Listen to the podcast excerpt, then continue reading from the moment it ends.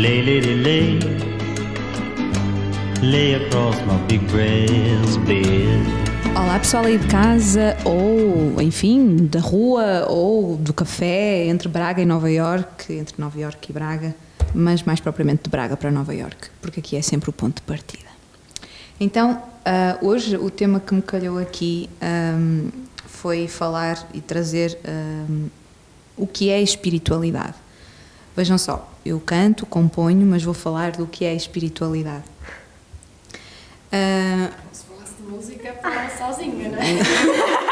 ah, não, não, não, não se subestima. Adorei.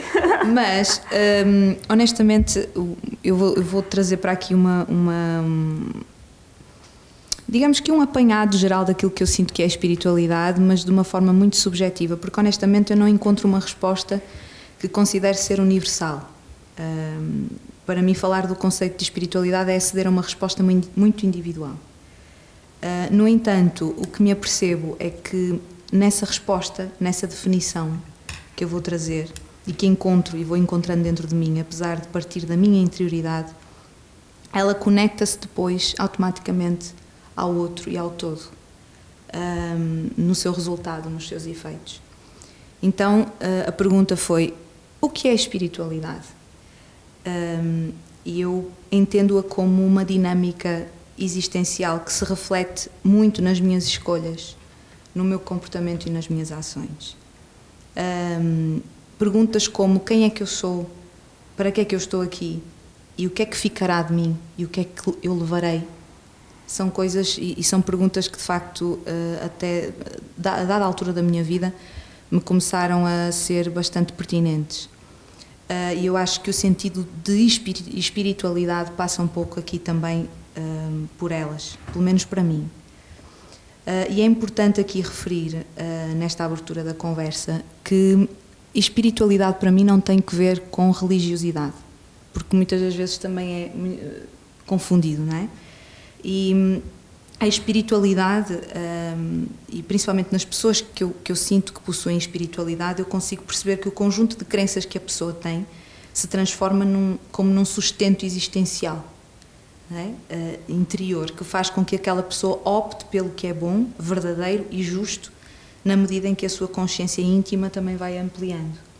Já a religiosidade nem sempre transforma a postura íntima da pessoa. Isto é o, o, o perante a vida. Isto é o que eu sinto honestamente em relação hum, eh, à espiritualidade logo à, do que é espiritualidade logo à partida. Então, começando nós acerca hum, deste tema, hum, falando desta forma sobre ele, eu vou perguntar ali à Ana.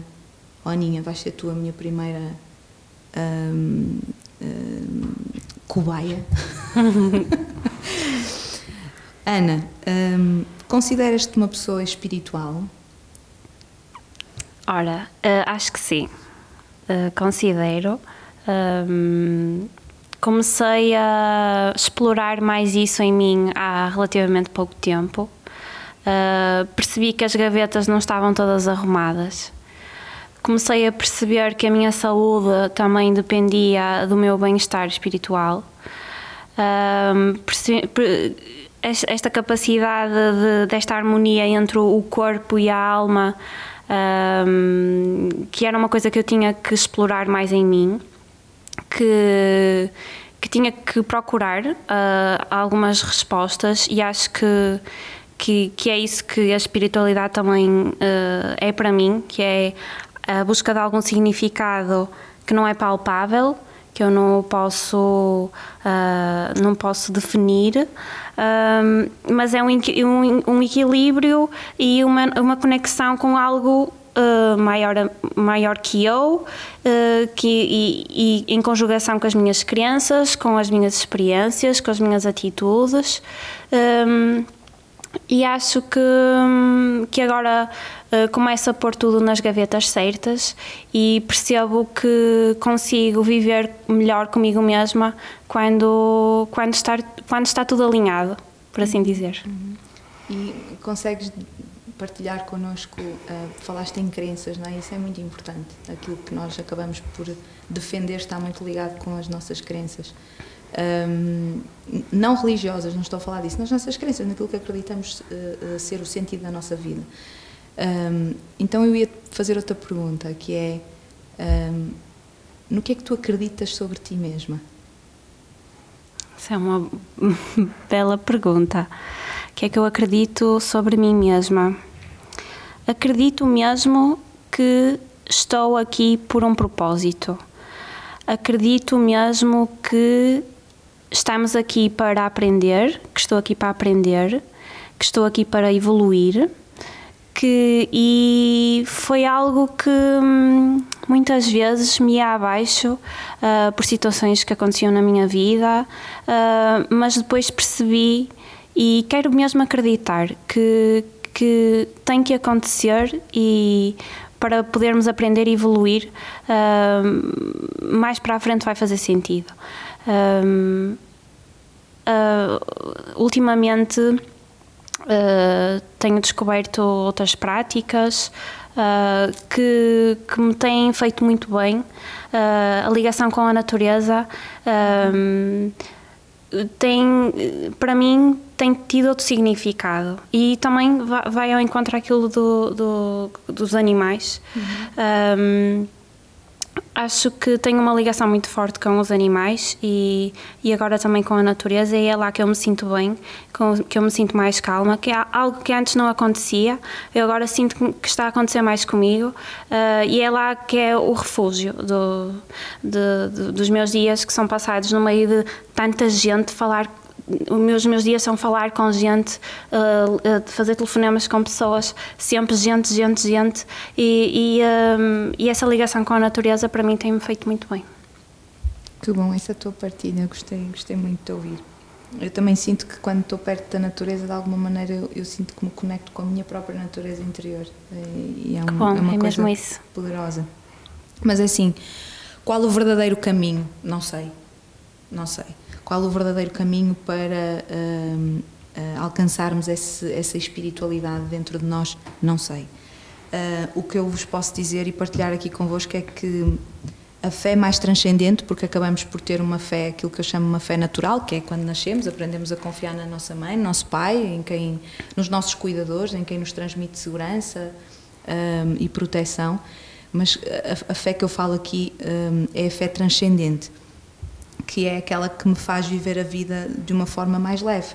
E sempre que, eh, que passo por, por processos mais tortuosos, digamos assim, como tu estavas a dizer há pouco, essa coisa de termos fé que se, a coisa tá, se alguma coisa está a acontecer e que nos está muitas vezes a provocar dor, vai ser por um motivo e que se calhar não estamos a conseguir ver agora, mas mais à frente, quando isso passar, vamos perceber o porquê.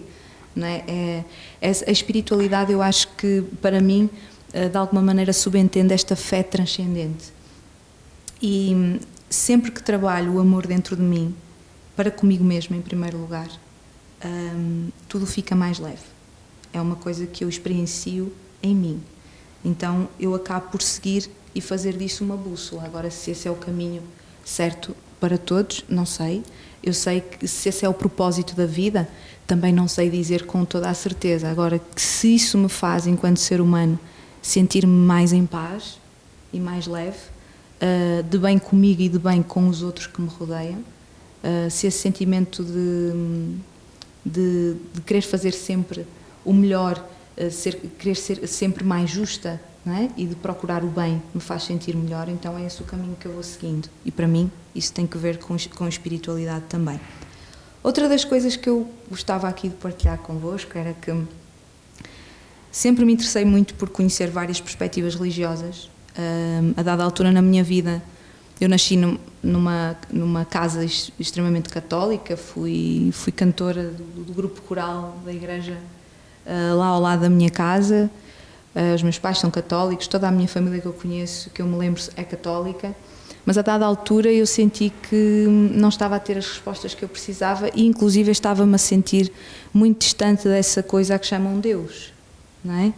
E que eu até hoje continuo a chamar Deus, porque acho mesmo que é uma questão de palavra. Um, e a partir daí eu comecei a querer um, um, investigar, experienciar mais coisas e comecei realmente por ir a cultos evangélicos, por exemplo, uh, mais dogmáticos, menos dogmáticos. Um, depois, entretanto, passei para vertentes mais filosóficas, uh, passei pelo espiritismo, passei também pelo budismo, um, um, visitei muitas casas umbandistas no Brasil e, e, aqui em Portugal também. Ou seja, depois uh, há muitos yogis que eu sigo e que, e que vou, porque me interessa uh, muito aquela forma deles conseguirem uh, efetivamente chegar a um nível um, principalmente na meditação, atingir uh, ondas alfa uh, e, e, a, forma como, como eles na meditação conseguem sentir uh, esse bem, esse, esse amor universal que eles tanto falam. Sempre, sempre me foi muito inquietante isso e fui passando um pouco por essas, por essas, por esses caminhos, por essas diversas janelas de se ver o mesmo céu, como um amigo meu diz e depois de procurar um bocadinho também o apoio da ciência naquilo que estavas a falar e que é perceber uh, afinal como é que as emoções de alguma maneira estão relacionadas com a bioquímica do nosso do nosso do nosso organismo e depois entretanto um, eh, mais recentemente para a compreensão do comportamento humano mesmo em si e para o desenvolvimento pessoal. Porque eu acho que espiritualidade é nós compreendermos também que um, os nossos comportamentos refletem sempre, de alguma maneira, um estado emocional e que esse estado emocional está a responder a determinadas representações internas que possuem muitas crenças que, que têm que ver com o nosso próprio modelo de mundo, que é diferente de pessoa para pessoa, das nossas próprias percepções. E a pergunta que eu tenho aqui a seguir uh, para a Cândida é. Um, porque eu acho que é, é, espiritualidade é isto, é nós falarmos um pouco e muito sobre nós e sobre aquilo que nós vamos percepcionando no nosso mundo interior. E aquilo que eu te vou perguntar, Cândida, é: tens algum caminho ou situação na tua vida que te tenha levado a uma reflexão muito profunda acerca de ti mesma, que possas partilhar connosco? E onde é que isso te levou, interiormente e externamente? Olha, uma coisa que disseste que eu concordo a 100% é que espiritualidade é falarmos de nós próprios. Hum, acho que quando falo disso tenho algum cuidado em não generalizar e não falar no plural, porque eu tenho muito respeito pela jornada pessoal de cada, de cada pessoa, eu tento ter, uh, porque a minha própria jornada pessoal também em muitos momentos foi incompreensível para quem estava à minha volta. Uhum. Daí que eu tente um, não, não, não generalizar, falar de mim, falar da minha experiência, do que é para mim a espiritualidade é, no fundo, exatamente isso. A viagem que nós fazemos a partir do momento em que a vida nos manda um sinal, o telefone toca e nós podemos ficar a ouvir o telefone a tocar ou atendemos o telefone. E eu já tive dois ou três momentos na minha vida em que atendi o telefone. Eu sabia que tinha que atender, que não podia continuar a, a, a ignorar aquele, aquele ruído e uh, posso-te dizer que teria sido muito mais fácil deixar o telefone a tocar e, fi e fingir que, que não estava a, a ter aquele chamamento. Uh, foi sempre em momentos bastante difíceis, uh, quase de, de morte uh, metafísica, de, de, morte, bem, como é que eu ia dizer isto? Metafórica, digamos uhum. assim. Em momentos em quase que estava a mudar a minha, tive que mudar a minha pele para. para para encarar aqueles momentos e lembro-me de dois momentos na minha vida que realmente foram assim um, um abanão grande. Uh, o primeiro foi em 2009, quando o meu irmão foi dar a volta ao mundo. Eu, nessa altura, dava aulas e eu já estava, nessa altura, a começar a sentir-me um bocadinho insatisfeita com o que estava a fazer. Uhum. Não pelos alunos, e eu faço sempre esta salvaguarda porque eu adorava os meus alunos e tudo que era dentro da sala de aula eu realmente adorava o que fazia. Mas o, o meu irmão ter ido dar a volta ao mundo tirou-me da minha zona de conforto, desassossegou-me.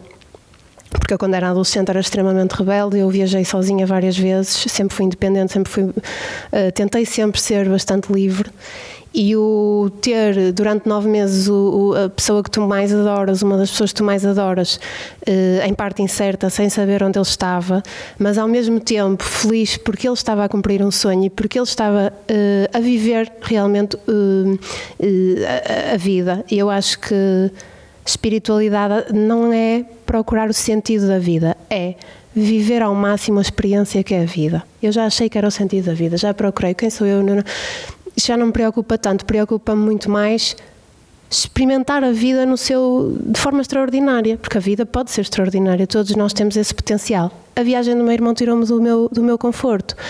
Eh, eu pensei, eu ainda tenho sonhos destes para realizar, eu já estou demasiado cómoda.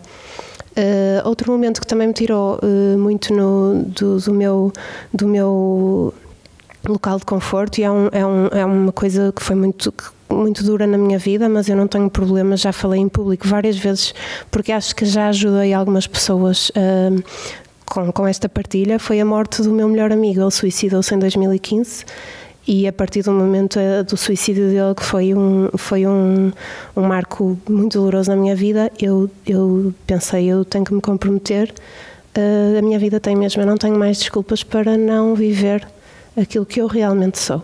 E o que eu era, era designer de moda, sempre fui desde pequena desenhar roupa, fazer roupa, costurar, uh, não é nada de extraordinário, mas era o que eu era, e eu não estava a ser o que eu era. Um, e para eu ir atrás disso, eu tive que entrar numa floresta muito escura. As outras pessoas não, não compreendiam. Tu vais deixar este emprego, tu és uh, chefe de departamento, tu não sei o que, tu és, tens isto, tens aquilo, toda a gente te respeita e tu vais deixar isso tudo. Sim, vou. Eu não sabia para onde é que ia. E, e, realmente não é nada heroico também, às vezes, se tu partes para uma viagem dessas e só partes se tu sabes que vai correr bem, o que é que há de heroico nisso, não é? Claro. E muitas vezes o que, o que custa e, e é encontrar dentro de nós uh, essa espiritualidade que tu falas para partir nessa viagem. No meu caso foi assim. Lindo. Ó oh, Flávia, agora vou para ti. Estás preparada? Certíssimo. Tentarei estar. Olha, Flávia, hum, tu consideras que os preconceitos, que eu gosto mais de dizer assim, preconceitos estabelecidos pelo, pelo meio em que crescemos, podem por vezes inibir o processo de desenvolvimento e crescimento pessoal? Sem dúvida, sem dúvida nenhuma. Hum, eu agora tenho um bocado de receio ao responder a esta, a esta pergunta porque estou, estou a focar-me na minha, na minha experiência pessoal, não é? Uh, que, mas tenho que particularizar porque realmente, claro, força, hum, é, como dizia a Cândida, também tenho o maior respeito pela, pela jornada pessoal de cada um. um mas sim, sim, condiciona absolutamente e uh, lamentavelmente, lamentavelmente também uh, a religião e já que estamos aqui a distinguir as duas coisas, uh, também acaba por fazê-lo em, em certa parte. Uh, eu vim, tal como tu, de uma família muito católica. A minha mãe, uh, eu costumava dizer até há bem pouco tempo atrás que a minha mãe era a pessoa mais crente que eu conheço. Neste momento não é a minha mãe, é a minha filha. E é uma coisa que é delas. Eu às vezes chego a invejá-las uh, pela forma como acreditam em, em Deus. Eu também sou católica, sou crente, uh, também acredito, mas a minha crença ao pai delas não é, não é nada. Uh, e pronto, eu fui educada na prática, na prática católica, não é? Ainda à missa, fazendo tudo direitinho, catequese, tudo.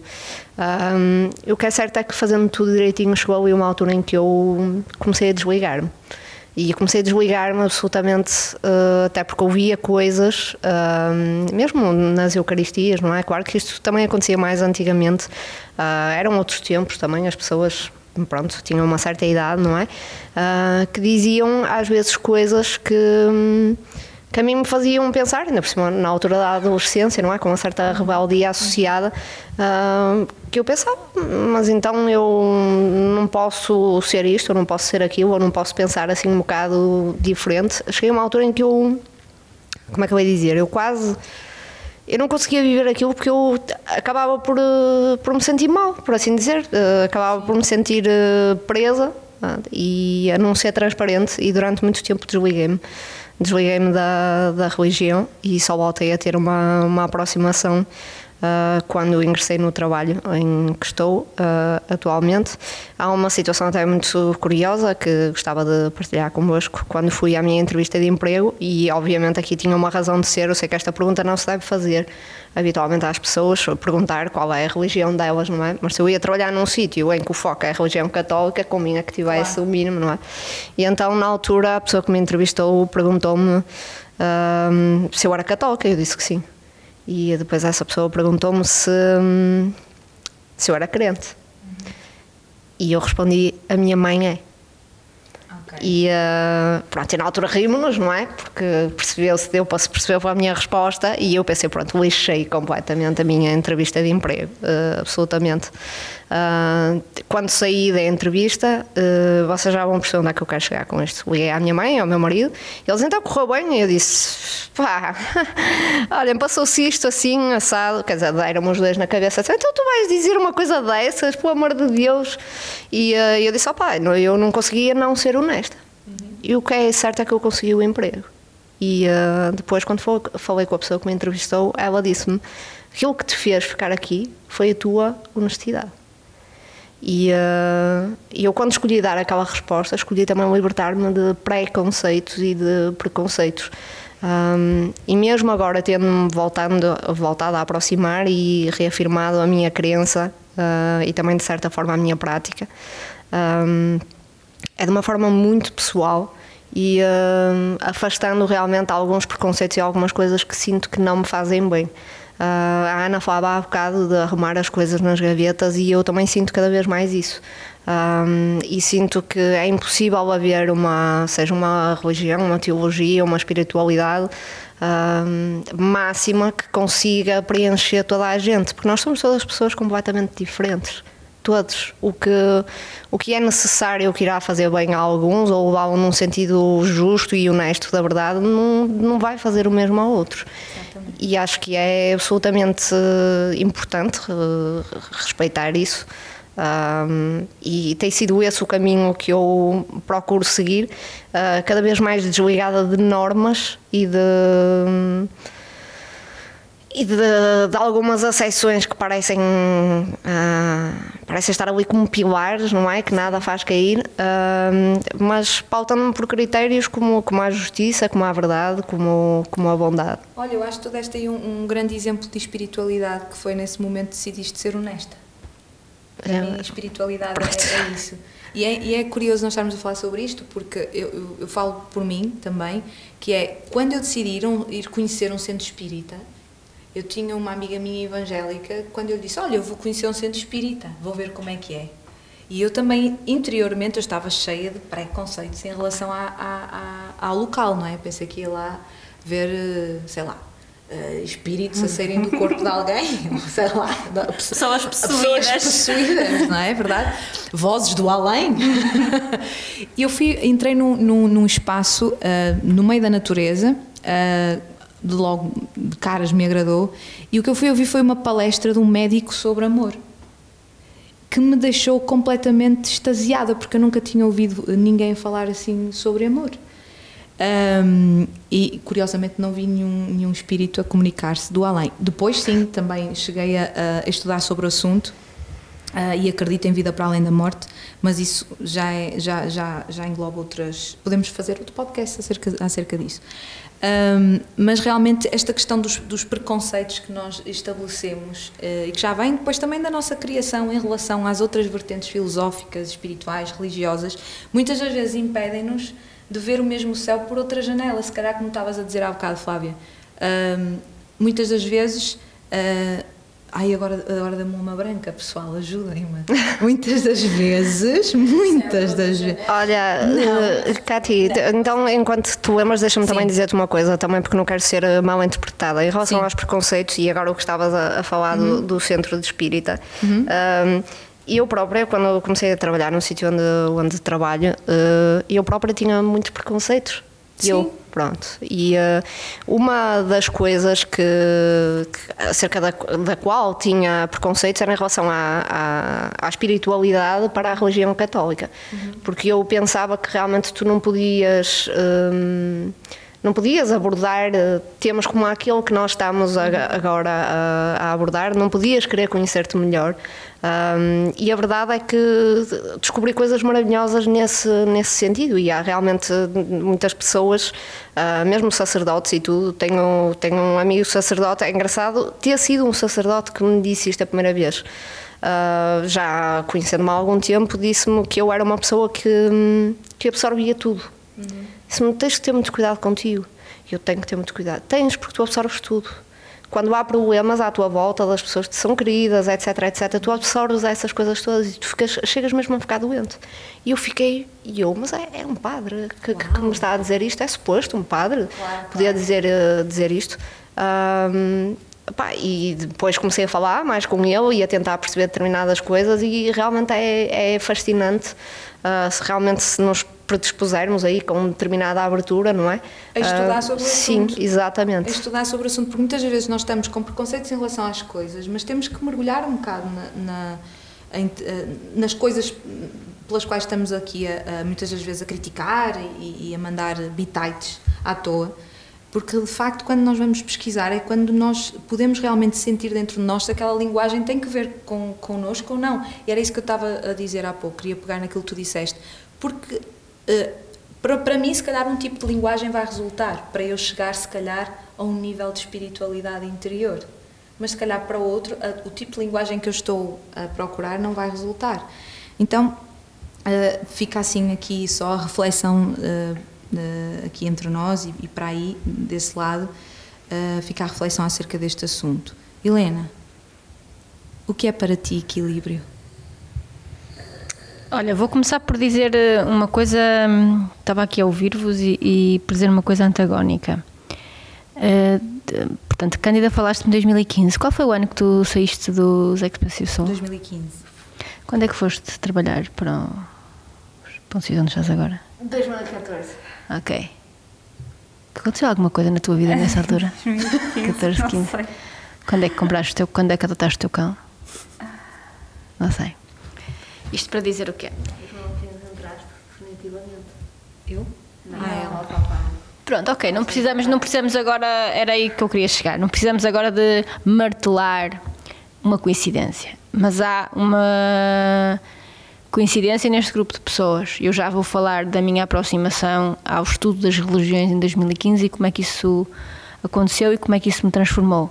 Em primeiro lugar, eu tornei-me numa pessoa mais espiritual desde que te conheci.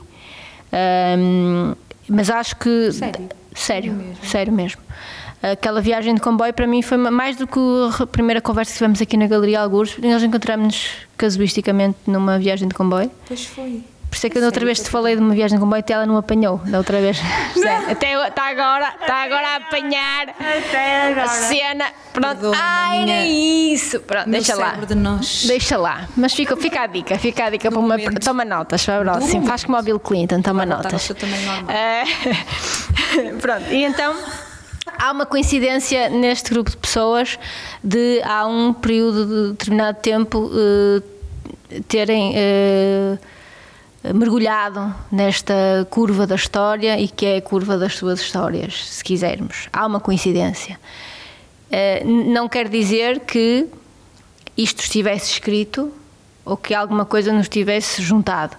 Quer dizer, sim, que há aqui um conjunto de coisas que nos eh, ligaram umas às outras e que nós nos predispusemos a fazer isto. É? No dia que eu conheci a Cândida naquele programa de televisão, eu podia ter engraçado com ela e ter-lhe achado piada, mas podia ter ignorado e podia eh, depois não, não a ter contactado, já não sei porque é que foi, por causa do casaco, não sei o quê, já não sei exatamente o motivo. Podia não ter tomado essa decisão.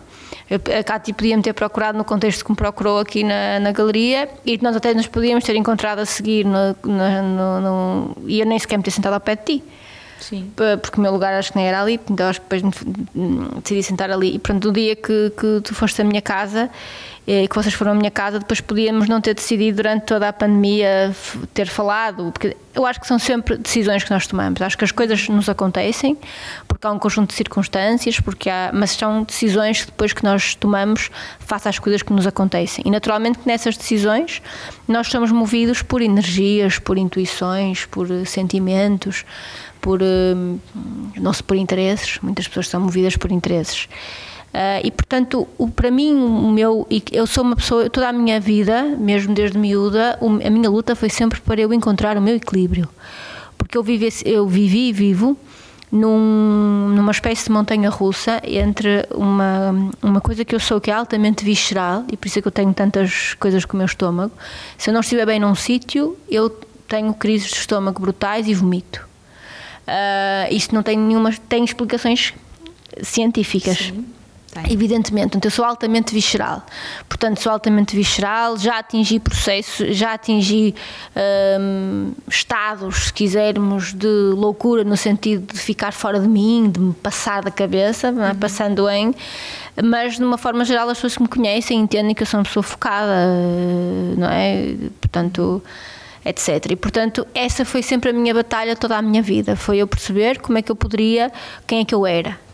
E portanto, a dada altura da minha, da minha hum, existência, ah, eu achei que encontraria esse equilíbrio procurando murchar, ah, se quisermos, essa minha visceralidade. Não sei se a palavra existe, mas é giríssima. Adoro. Existe, foste tu que a criaste. É giríssima, a visceralidade, adoro. Dava um bom título para um texto.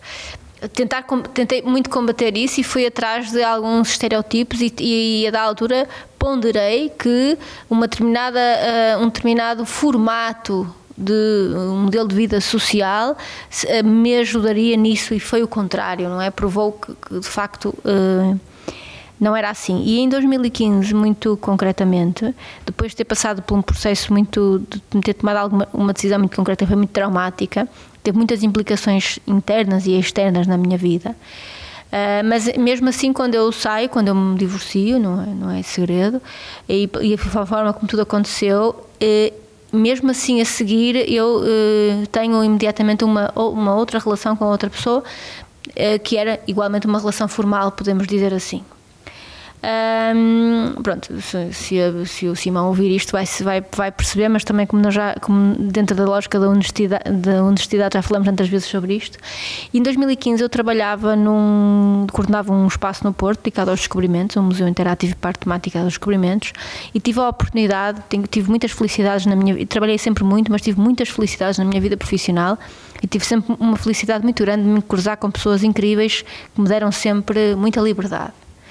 E então eu organizei uma exposição eh, com o comissariado do professor Luís Adana Fonseca, que eu não tive a felicidade de ser meu professor, mas que é um dos maiores especialistas nacionais sobre descobrimentos e foi, fez parte da comissão da Expo 98, etc. Então, um, um chamado especialista, uma pessoa de, de trato humano absolutamente admirável. E fizemos uma exposição na altura que se celebravam os 600 anos da tomada de Ceuta. E eu tive a ideia peregrina que giro, giro, era a gente fazer em Ceuta. Fazer com Ceuta. Ir a Ceuta. O que eu gosto é, no fundo, é roda no ar, não é? E portanto fizemos isso. Ceuta é um território espanhol, localizado em Marrocos, no norte da África, e eu ia cheia de preconceitos à espera, de, aliás, foi aí que eu comecei a descobrir, depois de ter já viajado alguma coisa, mas que eu comecei a descobrir a minha grande paixão pelo, pela cultura islâmica e pela arte islâmica, muito em particular, pela comida, etc., mas muito em particular pela cultura islâmica. Então fomos a Ceuta, ah, porque a ideia era fazer aquela exposição, mas apresentar a perspectiva do outro. E, portanto, falar um bocado daquele vestígio. Pronto. E em Ceuta, além de encontrarmos uma cidade espanhola cheia de grambias e zaras e coisas, encontramos uma comunidade eh, em que as religiões coabitam de uma forma muito interessante. E eu que nunca me tinha portanto, sou católica de, de educação, não é? De, de- de uma questão de educação, mas que não sabia muito bem, em que, nunca soube muito bem em que é que acreditava. Sempre soube que houve eh, determinadas questões eh, preconizadas por algumas pessoas da Igreja Católica que me incomodavam eh, profundamente. E depois tinha provavelmente os mesmos preconceitos que toda a gente tem em relação a todas as outras religiões. Então, uma das dimensões muito interessantes dessa exposição que nós fizemos com Ceuta, depois dessa primeira visita, foi que me interessava mostrar de que forma é que as religiões ali coabitavam de uma forma pacífica e muito interessante. Aquela, aquele banho de cultura, aquele banho do mundo que levamos ali naquele. Não é? naquele estreitinho, naquele sítio tão pequenino que tem dois mares, que é tão rico. Eh, Eu fiz duas viagens, fiz a primeira de investigação com o professor Leonardo Fonseca, com outro colega, depois fiz uma, uma terceira, uma segunda para gravar um documentário. E esse documentário fala disso. E eu então visitei uma mesquita, visitei uma, uma sinagoga, visitei um, um- muitas igrejas, igrejas católicas também, visitei uma, um local onde se pratica o hinduísmo, não há assim um sítio, não é? Um templo hindu. Não era bem um templo, era um sítio onde praticavam o hinduísmo. Falei com as pessoas e, e, e desenvolvi um grande. Comecei a desenvolver um grande interesse por estudar a história das religiões e por conhecer as pessoas e por, por- por as pessoas e ir às coisas a fundo. Li partes do Corão, li Hum, já li algumas uh, partes também do, agora, do, do livro dos judeus da. Porra. Está aqui debaixo da língua, já me lembro. Hum, pronto, já, tinha lido na faculdade por defeito, uh, eu estudei História da Arte, li a Bíblia, até porque era fundamental para compreender a pintura e uma série de elementos. Estudei muitas coisas e, e começou-me a interessar subejamente o tema e começou-me a liber, comecei-me a libertar. Ou seja, aquela pessoa que tinha passado por aquela situação traumática, mas que a seguir é incapaz de, de perceber porque é que a situação foi traumática e, e vai novamente atrás do, do tal da tal estabilidade e não do tal equilíbrio, de repente leva ali um banho de coisas e tem muitas perguntas. Então, quando, eu, quando nesse ano, em 2015, uh, eu fiz uma viagem uh, à Turquia, a Istambul, que era uma viagem de sonho, que, eu, que na altura do meu aniversário eu dizia que eu queria, na altura do, do meu aniversário, fazia 30 anos nessa altura, estar em Hagia Sofia de Constantinopla, não é? em Santa Sofia de Constantinopla, que era um templo bizantino, não é? Católico, cristão, não, não católico, que depois passou católico e, depois, e que e agora é uma, é uma mesquita, agora até deixou de ser museu e é uma mesquita. E é uma, isso é uma tragédia patrimonial, não é questão de ser religiosa, é uma tragédia para o património, para a nossa história, para a nossa herança. E então, quando eu regresso dessa viagem, hum, que foi muito transformadora para mim, aquele banho de. Vocês há bocado diziam, falavam do encontro com a natureza, eu sou completamente urbana. Eu gosto desse encontro com a natureza, mas eu gosto é de cidade. Eu gosto é de, de mundo, de gente, de coisas a acontecer, etc. Eu aprecio esse silêncio e gosto de fazer caminhadas e mergulhos e tudo, mas eu sou super. Eu sou super. Eu, eu estou em paz é quando eu estou no meio do caos. Quando estou no meio do. Quando eu, há coisas a acontecer. Eu sou muito assim. Eu sou altamente hum, urbana, na minha essência, sou altamente urbana. Uh, e Istambul é sim, é uma cidade-mundo, é uma coisa. Depois ainda por cima tive a sorte, entre aspas, de apanhar uma manifestação na altura contra esta criatura chamada Erdogan, ainda lá está. Uh, e uma manifestação em Istambul é uma coisa diferente, porque é o chamado ao estás ou não estás, porque ao estás ou estás, porque é era tanta gente. E, e era, um, era um milhão de pessoas, não sei, era muita gente. E tu, e tu estás também, não é? Estás. E era contra a violência não é? Era quando, quando, em relação aos curdos. Uh, portanto, era contra o massacre que o governo fazia aos curdos. Portanto, e havia gente, todos os credos, e tu percebias isso pela forma como as pessoas se apresentavam, com lenço, sem lenço, velhos, novos, com cravos. Porque o cravo é um símbolo de liberdade internacional, não é só português, não é? E aquilo foi uma coisa muito. Eu comecei-me a libertar. Então, quando eu regresso dessa viagem, no avião, que é o chamado sítio que a pessoa não pode fugir, eu termino a relação que eu tinha com essa pessoa, que foi comigo no avião. Eu sou horrível, eu sei. Que é o chamado, a pessoa não pode ir a lado nenhum, a não ser à casa do banho. Não estou mal, às vezes falo disto na brincadeira. Esta gaja acabou comigo num avião, quer dizer, nem me podia deixar aterrar. Pronto, isto é uma coisa que está resolvida, é pacífica, portanto. E eu percebi que eu não queria ser aquela pessoa. Que eu queria ser alguma coisa que eu não sabia o que era, mas que não era aquela pessoa. Com o meu equilíbrio não obedecia àquilo. E andei muito à procura. Andei muito à procura do que é que era aquilo e do que é que não era. E da altura, uma das coisas que eu fiz foi construir muitos muros em meu redor para não ser, para não ser tão visceral, para não ter tanto esta capacidade de, da entrega, da, da, partilha. Até que há um, há um momento, e tu foste muito importante nesse momento, depois também há um em que eu perco uma amiga e que eu decido que não quero ser aquela pessoa que eu fui no dia do funeral dela e começo a perceber um, quem é que eu sou e a fazer uma série de coisas, acontecer uma série de coisas na minha vida e neste momento uh, eu acho, entendo que o equilíbrio é um, eu faço não sou o crente. Não, não sou crente. Eu sou eh, eu acredito na força do homem na força humana. Uma das paisagens mais bonitas do mundo é o Douro Vinhateiro que é uma construção humana. Portanto, a natureza não fez chocalcos com vinhas. Uh, e portanto eu acredito na força do homem, acredito na força das ações, na força das atitudes. Cada vez mais eu entendo que do ponto de vista filosófico e do pensamento eu sou altamente existencialista, humanista existencialista, que há muita coisa minha que vem do, do pensamento do renascimento italiano, mas depois com muitas evoluções e que eu me encontro naquele pensamento dos anos 30, 40, preconizado pelos existencialistas, por Sartre, pela Simone de Beauvoir e por aquele espírito de liberdade absoluta, não é? O, o falava ainda no século XIX do o poder da liberdade livre. E é muito aí que eu acredito. E dentro desta deste estado e destas coisas que eu acredito, há bocado eu fiz esta coisa, de repente parecia que os astros nos tinham unido. Não sei. Tenho dúvidas sobre muitas dessas coisas. Também procurei esse caminho e também uh, uh, me deixei ir por algumas destas crenças, mas tendo a achar que não é assim. Tem tudo a ver com. Somos nós que decidimos. As coisas podem nos acontecer, mas assim somos nós que decidimos. Claro. As pessoas cruzar, a vida cruzou-nos, mas uh, podia ir atrás e perceber porque é que vim parar a Braga não é? Porque me, me demiti um dia e passado seis dias tenho uma entrevista de emprego, porque estava descontente no sítio onde estava. Pronto, há sempre qualquer coisa que fomos nós que decidimos. E para mim o, o meu equilíbrio foi eu perceber que essa pessoa que eu era, ou que eu sou, um, não tem que seguir um, o meu modelo não tem que servir uh, às outras pessoas tem que me servir só a mim e portanto eu fico desequilibrada e angustiada ou seja não é uh, ou seja, o, o meu exercício, aquilo que eu tenho que aprender a fazer, é lidar com as minhas emoções, é não ter medo de ter emoções e de sentir. Esse é o meu exercício, é a minha luta. Eu não ter medo. E é não achar que sempre que eu tenho emoções e alguma coisa e, e, e sou magoada, que isso não se vai generalizar.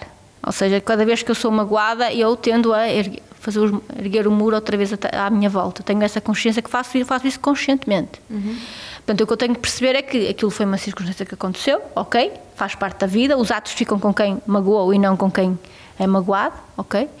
Um, é sempre a pessoa que toma atitude que fica com ela e eu tenho que aprender a lidar com isso. Mas há uma coisa que eu sei que me deixa, e neste caminho que eu fiz de, de fazer várias terapias, de ir ao psiquiatra, etc., havia uma tendência generalizada de todas estas pessoas de me dizer que eu tinha que encontrar uma espécie de de paz zen e eu fico verdadeiramente aflita e verdadeiramente em pânico quando eu sinto que quando eu, uh, quando eu não tenho o meu vício, a minha adrenalina de, de, fazer coisas. Eu sou viciada em fazer coisas.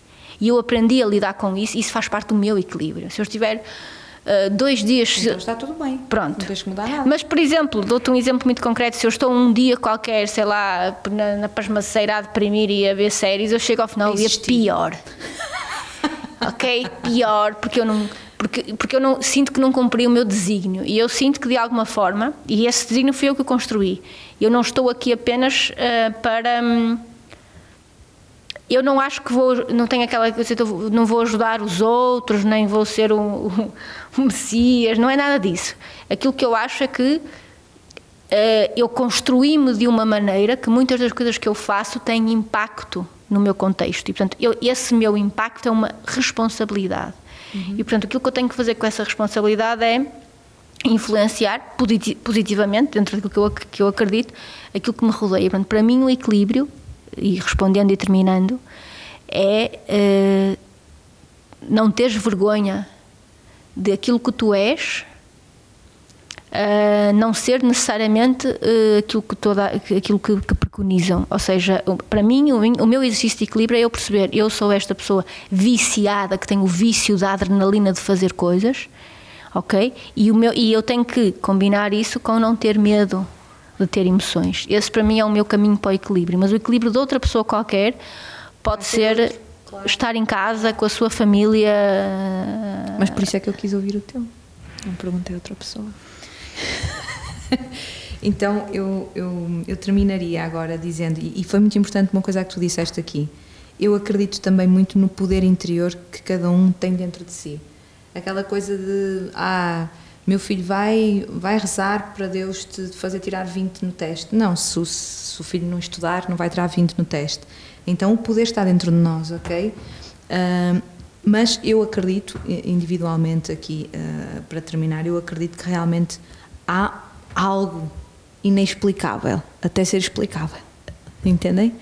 Um, e aquilo que, que muitas, muitas, da gente, muitas das pessoas chamam Deus, eu acredito que realmente existe um, existe algo superior a mim e a nós. Então eu terminaria dizendo que a espiritualidade é o sentimento de que a vida realmente tem um sentido para cada um de nós, que o inexplicável já apareceu muitas vezes uh, à minha frente e no mundo, até que se reunissem condições para obter uma explicação. E isso para mim revela-me uh, a lei da evolução, uh, da minha própria evolução e do mundo. em si. Então, espiritualidade para mim é também percepcionar a beleza numa música, conseguir eh, ver a beleza em algo que leio e que me pode tocar, ver a beleza nas coisas que me acontecem, nas minhas dinâmicas interiores e, e nos resultados dessas dinâmicas. E principalmente ter a sensibilidade, espiritual, espiritualidade é ter a sensibilidade para ser tocada pela vida e poder agir em conformidade com aquilo que eu defendo interiormente, com aquilo que eu quero defender. Então, eu acho que é aí que reside, na minha humilde opinião, o nosso maior desafio, é vivermos em conformidade com aquilo que defendemos interiormente. Então, eu espero que vocês tenham gostado muito desta abordagem do que é espiritualidade, eh, porque foi aquilo que eu um, efetivamente consegui trazer acerca deste tema. E é isso. Muito obrigada a todos desse lado. Meninas, alguém quer dizer alguma coisa? Eu vou dizer uma coisa dedicada à Flávia. Posso dizer uma coisa dedicada Força. a ti? Depende. Olha, há um ano atrás, há mais ou menos um ano atrás, quando se podia viajar, eu fiz uma viagem que adorei ao Irão. E dentro das várias coisas que eu visitei no Irão, eu fui eh, perto de Shiraz, que é uma cidade no sul do Irão, que é uma que é a cidade dos poetas. É a única cidade que eu já visitei que há hum, monumentos aos poetas. Portanto, quando a próxima vez alguém falar mal dos islâmicos, e nomeadamente dos persas, pense, porque eles são muito evoluídos. Então eu visitei uma coisa que se chama as Torres do Silêncio, que são umas construções milenares dos Zoroastras, que é a religião Zoroastrismo, é a religião monoteísta mais antiga do mundo, era a religião do Freddie Mercury, por isso é que isto é dedicado.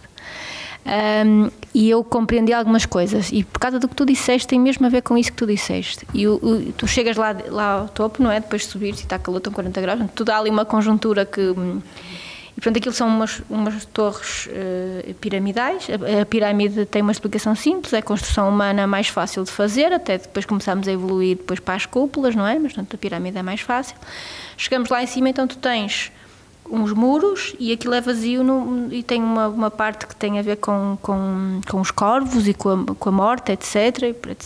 E, portanto, e tu percebes que estás no topo, não vês nada à tua volta e és obrigado a estar contigo mesmo e em silêncio. Uhum. E os Zoroastras defendem uma coisa que muitos filósofos depois defenderam mais tarde, e eles acreditam num, num, num Deus, não é? Num, é uma religião monoteísta, que é o bem, o belo e a verdade. Que eu também acredito.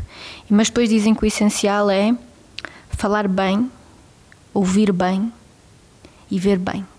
Ou seja, nós, nós sermos altamente sensitivos e completos. E, portanto, o zoroastrismo, que era a religião de Freire Mercury, Flávia, ehm, foi uma, do ponto de vista espiritual, foi acreditando ou não naquele Deus, mas do ponto de vista da, do propósito e da orientação daquela religião, que continua a ter seguidores, uhum foi algo que me tocou particularmente, porque é o bem, o belo e a verdade, que é a mesma coisa que acreditam os existencialistas e e deixa-me só terminar mesmo que, apesar de termos falado de espiritualidade versus religiosidade e, e, termos estado a falar mais da espiritualidade em si, eh, para muitos a luz uh, interna e, e, da mudança interior é de facto pelo caminho religioso, não é? Uh, mas ela não está intimamente ligada com este sentido de espiritualidade, para mim. E creio que para nós aqui, por aquilo, por aquilo, que, por aquilo que eu ouvi. Um, e é isso. Ficamos por aqui. Muito obrigada a vocês e até à próxima. Lay, lay, lay, lay across my big breast